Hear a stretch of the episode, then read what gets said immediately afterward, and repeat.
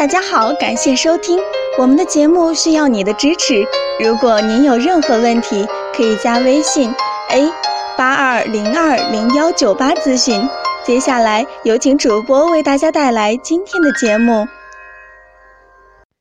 听众朋友们，大家好，欢迎大家收听今天的节目。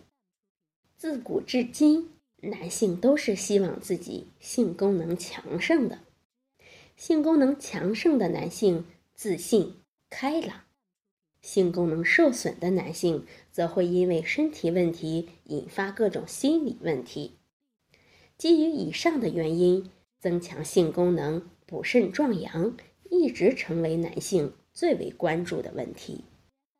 之前我遇到过一个患者，他的症状是前列腺过度充血，性生活后会阴部。精索、睾丸坠胀不适，并且他对壮阳药产生了依赖性，这个症状就很奇怪。于是我问他：“你最开始是为什么吃壮阳药的？”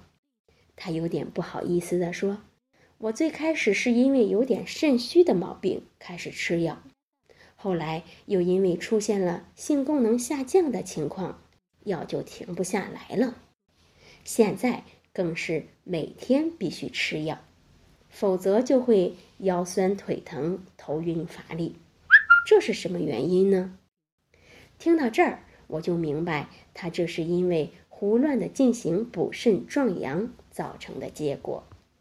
于是我告诉他，让他回去把自己胡乱吃的药停了，然后给他开了两副性阴的方子调理。最后再告诫他，每天要多锻炼身体，多吃清淡的食物。在补肾壮阳的方面，许多补肾壮阳保健品是有副作用的，长期使用会产生依赖性，对男性的身体有非常大的伤害。对补肾壮阳没有正确的理解，胡乱的进行补肾壮阳，会给男性带来很多问题。男性的性功能在二十岁到二十五岁之间达到顶峰，之后就开始走下坡路。所以，男性要正确的认识性功能减弱是自然现象。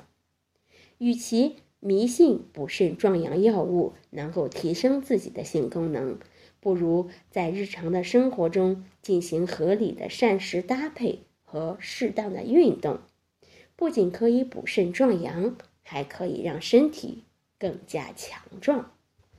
好，这就是我们今天的内容。欢迎大家关注、评论和点赞，谢谢大家。